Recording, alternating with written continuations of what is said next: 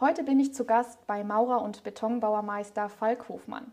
Falk ist 33 Jahre alt und Ausbildungsmeister im Berufsbildungs- und Technologiezentrum Lahndill Arnold Spruckhaus in Wetzlar.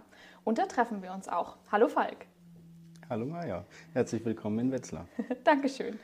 Falk, was ist denn überhaupt ein Ausbildungsmeister? Als Ausbildungsmeister bilden wir hier die Auszubildenden im Rahmen der ÜLU in den gewerkentsprechenden Grund- und Fachlehrgängen aus und bereiten sie auf die Gesellenprüfung vor. Und was machst du da konkret? Man könnte uns als praktische Berufsschule bezeichnen, die die Lernfelder aus den Berufsschulen, aus dem Rahmen Lehrplan aufgreifen und ähm, hier im Detail in der Praxis erarbeiten. Wir vermitteln also nicht nur das theoretische Wissen, sondern ganz besonders die nötigen Handfertigkeiten, die zur Ausübung des Handwerks dazugehören. Im Grunde, damit alle Lehrlinge des Berufszweigs am Ende das Gleiche können und alle das Gleiche gelernt haben. Egal welche Spezialisierung der Betrieb hat, denn die überbetriebliche Lehrlingsunterweisung ist sozusagen als Lehrgang anzusehen und auch Voraussetzung für die Zulassung zur Gesellenprüfung. Und was ist für dich das Schöne daran, Ausbildungsmeister zu sein? Für mich ist es ganz besonders schön, immer mit jungen Menschen zusammenzuarbeiten, die grundsätzlich die gleiche Begeisterung für das Bauhandwerk haben wie ich. Zudem ist es ein großer Reiz oder eine freudige Herausforderung, jeden Azubi, egal wo er mit seinem Wissen und seinen Fertigkeiten gerade steht, da abzuholen, wo er eben steht, um am Ende des Lehrgangs oder der Lehrzeit alle auf einem gleichen Stand zu wissen. Und vielleicht habe ich auch noch die Möglichkeit, die ein oder anderen Werte zu vermitteln, die eben für den Einstieg in das Berufsleben von Vorteil sind. Falk, bevor wir uns deinem Werdegang im Handwerk widmen, erst einmal ganz allgemein. Was macht man denn überhaupt alles als Maurer? Ja, als Maurer gehört eben sehr viel mehr dazu, als, ich sag's mal plump, nur Steine zu stapeln, also das Herstellen von Mauerwerk. Sondern unsere handwerkliche Tätigkeit beginnt auf der Baustelle eigentlich schon viel früher.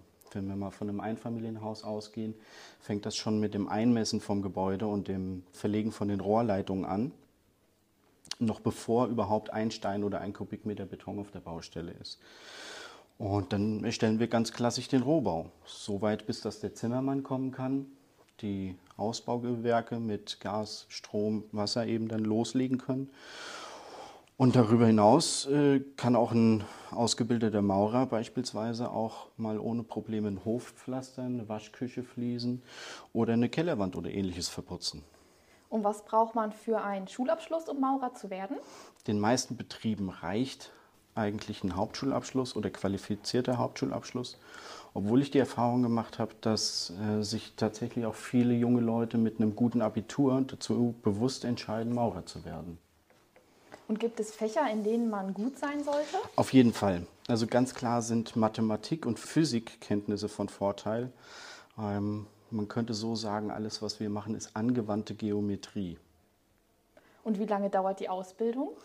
Klassisch bis zum Gesellenbrief lernt der Lehrling den Maurerberuf drei Jahre. Es gibt aber auch die Möglichkeit, in Anführungsstrichen nur zwei Jahre zu lernen. Da hätte man dann den Abschluss als Hochbaufacharbeiter. Und was verdient man als Lehrling während der Ausbildung? Ja, da wir leider hier noch immer ein ähm, Gefälle zwischen den alten und neuen Bundesländern haben, muss ich als Hesse jetzt Bezug auf die alten Bundesländer nehmen. Da ähm, startet der Lehrling im ersten Lehrjahr mit 850, steigt im, mit dem zweiten Lehrjahr auf 1200 Euro und im dritten Lehrjahr dann auf 1475 Euro brutto. Wie bist du denn überhaupt im Handwerk gelandet? Wolltest du schon immer Maurer oder konkret Ausbildungsmeister werden? Also wie bei vielen Jungs war es früher mein Wunsch, Feuerwehrmann zu werden. Mein Papa hat mich über Kontakte auch zur Berufsfeuerwehr nach Gießen oder nach Frankfurt gebracht. Und da hatte ich die Möglichkeit, direkt mit Feuerwehrmännern auf der Wache zu sprechen und mir Fragen beantworten zu lassen. Und so bekam ich die Info, dass ein handwerklicher oder technischer Beruf für die Einstellung auf jeden Fall Voraussetzung sei. Und da wir früher, als ich ungefähr neun Jahre alt war, selbst ein Haus gebaut haben, erinnerte ich mich daran, dass mir das früher schon großen Spaß gemacht hat und ich das Feeling auf der Baustelle einfach cool fand. Und da lag es für mich nah, dann eben Maurer zu lernen.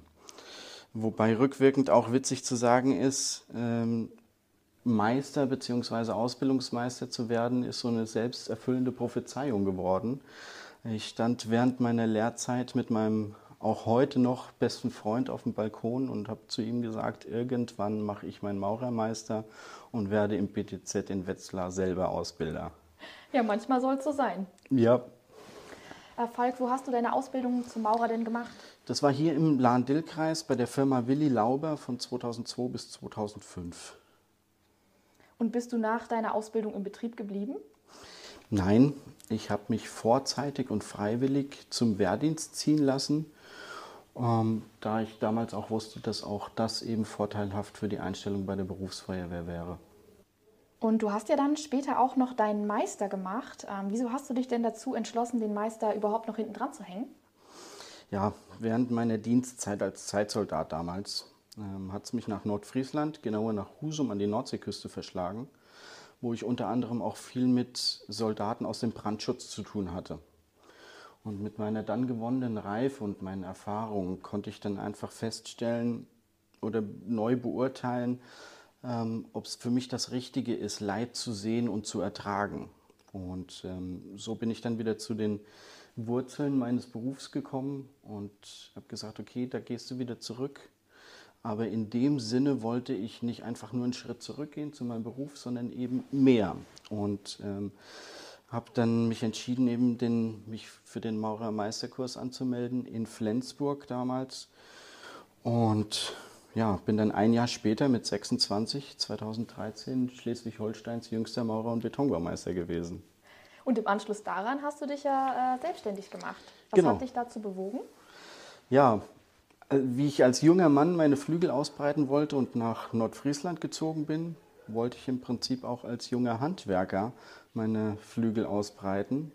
Da ich jahrelang gedient hatte, wollte ich jetzt mein eigener Herr sein, meine eigenen Entscheidungen treffen und vor allen Dingen eigenverantwortlich handeln. Hattest du während deiner Selbstständigkeit schon einmal einen Auftrag, der dir im Gedächtnis geblieben ist, weil er besonders groß, ausgefallen oder speziell war? Absolut. Ja, in der Tat. Also ich habe dann über die Jahre als selbstständiger Maurer habe ich eine Affination zur Sanierung und Restauration auch mit historischen Baustoffen entwickelt. Und da hatte ich hier in Wetzlar in der Fußgängerzone in der Altstadt ein schönes Sanierungsobjekt, ein Fachwerkhaus über vier Stockwerke, wo ich ungefähr anderthalb Jahre lang täglich mit dem Zimmermann wirklich Hand in Hand gearbeitet habe, um dort neuen Wohnraum zu schaffen. Und ähm, ich habe so das Gefühl rückwirkend, dass an diesem Haus bin ich gewachsen und in diesem Haus bin ich erst wirklich Meister geworden. Aber was war das konkret, das sich dabei zum Wachsen gebracht hat? Ja, eben die Flexibilität, die man in dem Beruf haben sollte. Es ist nicht nur stumpf einen Stein neben den anderen und aufeinander zu stellen, sondern eben auch gewerkübergreifend ein bisschen ähm, zu denken. Was ist jetzt für den Zimmermann in dem Fall vorteilhaft? Wenn ich das so und so mache, kommt er dann besser zurecht, um dann ähm, auch in der Planung gleich ein bisschen besser zu agieren.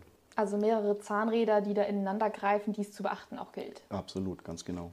Falk, hast du denn ein Lieblingswerkzeug? Ja, also neben meinem Meisterhammer, das ist ein bisschen schwererer Hammer mit Ledergriff, habe ich auch noch eine, eine, Lieblingskelle. Das ist jetzt keine Kelle, wie man sie hier aus den Regionen kennt.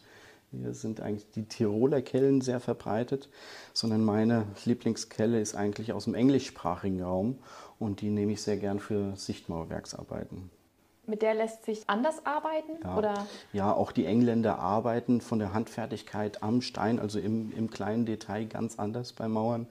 Und das funktioniert auch mit dieser Kelle sehr viel besser. Und ich habe mir das so angewöhnt und kann mit dieser Kelle auch im Sichtmauerwerksbereich dann viel besser agieren. Was ist für dich denn die Besonderheit am Maurerhandwerk? Ja, wie schon angedeutet, finde ich die Abwechslung spannend jeden Tag neue Materialien, jeden Tag eine neue Baustelle und andere Gegebenheiten. Keine Wand ist wie die andere. Ja, und auch das Zusammenspiel der verschiedenen Materialien und das Zusammenspiel der verschiedenen Gewerke. Falk, ich sehe, du hast uns heute ja auch deine Kluft mitgebracht, vielmehr du hast sie an. Was hat es denn damit auf sich? Ja, das ist im Prinzip sowas wie die Uniform des Handwerkers. Ähm, also ich trage jetzt graue Kluft, ähm, für die steinbearbeitenden Berufe. Der Zimmermann, der Dachdecker, der trägt als holzbearbeitender Beruf den schwarze Kluft. Ja, und man kann auch an der Klamotte selber viel ablesen. Das wissen viele nicht. Warum hat die Hose zwei Reißverschlüsse? Das kommt ursprünglich von den Bootszimmermännern. Wenn die dann mal doch über Bord gegangen sind, dann konnten sie eben die Hose, die sich im Wasser sehr schnell vollgesaugt hat, die konnten sie dann mit zwei Reißverschlüssen einfacher aufmachen, bevor die schwere Hose die unter Wasser zieht. Die Weste hat acht Knöpfe für acht Stunden Arbeit am Tag. Die Jacke hat an der Front sechs Knöpfe für sechs Tage Arbeit die Woche.